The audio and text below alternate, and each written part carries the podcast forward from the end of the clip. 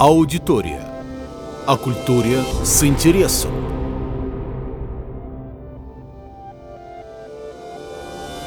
Человечество столкнулось с неизвестным штаммом вируса. Сначала никто не поверил в серьезность происходящего, но когда по всему миру стали скоропостижно умирать люди, стало уже поздно. Вирус убивал людей, невзирая на их пол, возраст, социальный статус. Ничего не напоминает? Да, 2020 год мы запомним надолго. Что ж, здравствуйте. Меня зовут Александр Кунин, я руковожу Центром рисованных историй изображений Российской государственной библиотеки для молодежи, и сегодня мы поговорим о вирусе.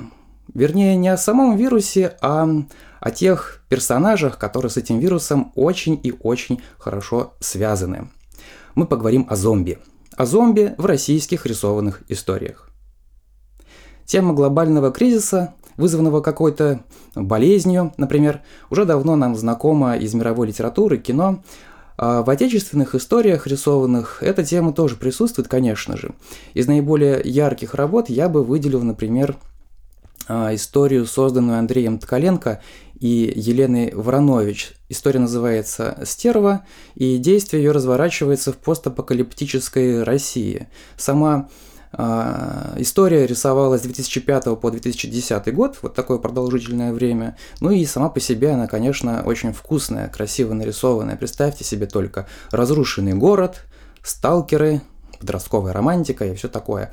Да, и обязательно какие-нибудь обезумевшие бандиты или еще лучше мутанты. Это традиционные атрибуты жанра. Но, знаете ли, жизнь не стоит на месте, и осенью 2010 года на мировые экраны вышли первые выпуски сериала «Ходячие мертвецы». Об этом сериале, который продолжается до сих пор, знают все, даже те, кто его и не смотрел. Надо отдать должное проекта, зомби буквально вдохнули новую жизнь в жанр апокалиптики. И теперь чудовищное будущее, грядущее после конца света, сложно представить себе без всяких там э, живых трупов. Какой-то момент мертвецов на отечественных экранах стало так много, что российские комиксисты решили ответить мировому тренду своим решительным «да». Так, в 2013 году Сергей Христенко, московский художник-комиксист, запускает свой сериал «Хворь».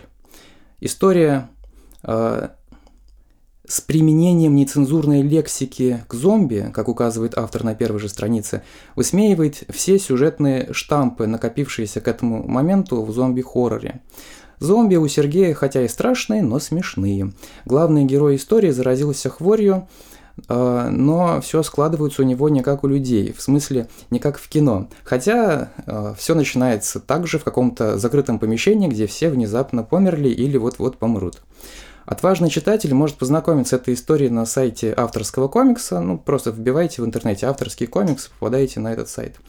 А, они а, уже закончены, ну, проект практически закончен, но автор грозится нам, что все-таки он продолжит историю э, Хвори. Место действия Хвори списано со вполне узнаваемых городских и сельских декораций. Э, эти виды можно найти в любом уголке России, в принципе. Очень такая интересная и в каком-то смысле лубочная история получилась. Кстати, в том же 2013 году в Санкт-Петербурге выходит тематический сборник рисованных историй с подкупающим своей оригинальностью названием «Зомби». Судьба этой книги непростая, надо сказать. Сборник шел к печати целых два с половиной года. Все начиналось с того, что команда питерских комиксистов Life Bubbles объявила о сборе работ для сборника – а, в первой половине 2011 года и, в общем-то, оптимистично готовила всех к его выходу. 11 авторов из России, Украины и сопредельных государств нарисовали собственные истории и отправили файлы в редакцию, так сказать, и стали ждать выхода издания. Но книга была опубликована лишь тогда, когда все уже потеряли всякую надежду. Одним из важных условий а, для работ, публикуемых в этом сборнике, кстати, стало Э, место действия э, предполагаемых историй, сюжет непременно должен был разворачиваться в родном городе автора.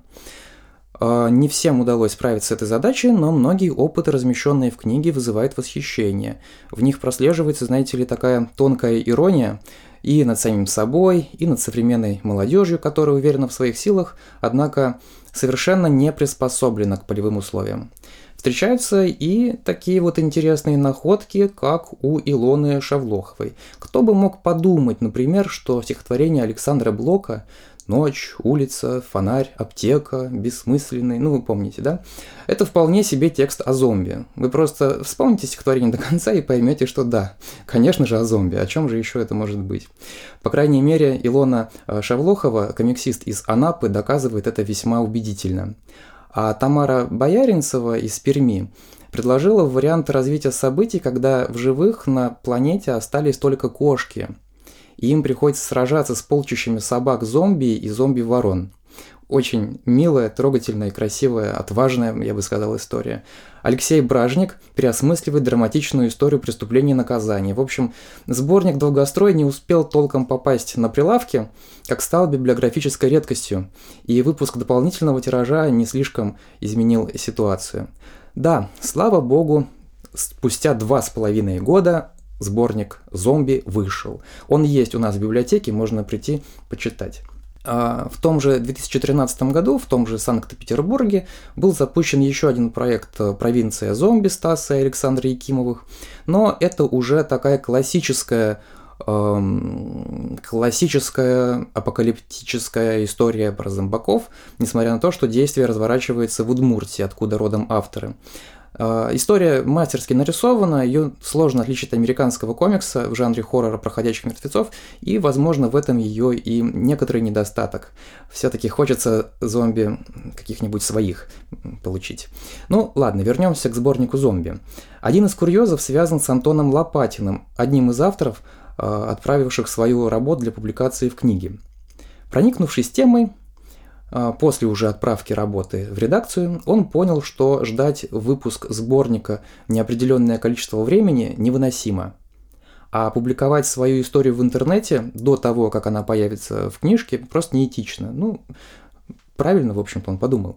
Поэтому, когда другое небольшое питерское издательство объявило, что можно опубликоваться в сборнике 12 месяцев, Антон быстро придумал небольшую такую трехстраничную историю, опять-таки про зомби, естественно, он уже э, этой темой проникся, и отправил издателю. Тем более в вакантном сборнике оставался месяц декабрь, самое оно для зомби.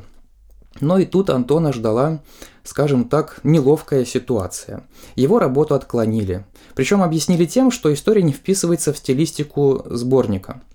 Вот такие вот дела. Но бросить свою идею Антон уже, конечно, не мог. Он стал продолжать историю декабря, так и родился его новый проект вот под одноименным названием «Декабрь». В итоге поначалу короткая история из трех страниц растянулась более чем на 200. Э, они изданы в нескольких книжечках, таких, по-моему, там 8 книжечек у него получилось. Сюжет «Декабря» начинается в Петербурге, э, Главный герой узнает от врача в поликлинике, что жить ему осталось совсем недолго, у него рак.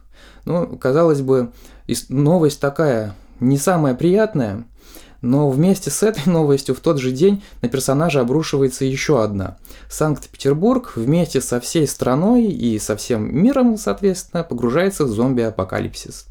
Герой пытается выбраться из города, из Петербурга и добраться до своего родного городка э, Сольцы в Новгородской области, где осталась его супруга. Вот такая вот ситуация э, сложилась у них непростая. А в городе Сольцы живет Антон Лопатин, кстати говоря. И читая «Декабрь», ловишь себя на мысли, что описываемый зомби-апокалипсис вот здесь-то как раз-таки выглядит очень знакомо. Не потому, что мы уже видели это в кино, и даже не из-за невольных аналогий с обстоятельствами последних э, месяцев. Мы узнаем реалии 90-х, Криминальные сюжеты из, депрессивных спальных районов, попустевших в городках, где людям нечем заняться, и они спиваются, а потом дебоширят э, с остекленевшими глазами. Но на таком фоне Антон Лопатин показывает пример человеческого мужества, доброты и взаимовыручки. И вот эти зомби как раз, мне кажется, для нас. Кстати, когда сборник «Зомби» все-таки вышел из типографии, в нем были опубликованы сразу две истории Антона Лопатина – они также встречаются в сюжете декабря, правда немного в переработанном виде. Вот так удивительно складывается жизнь. Что ж, спасибо за внимание и надеюсь, зомби в нашей жизни будут, и их будет много.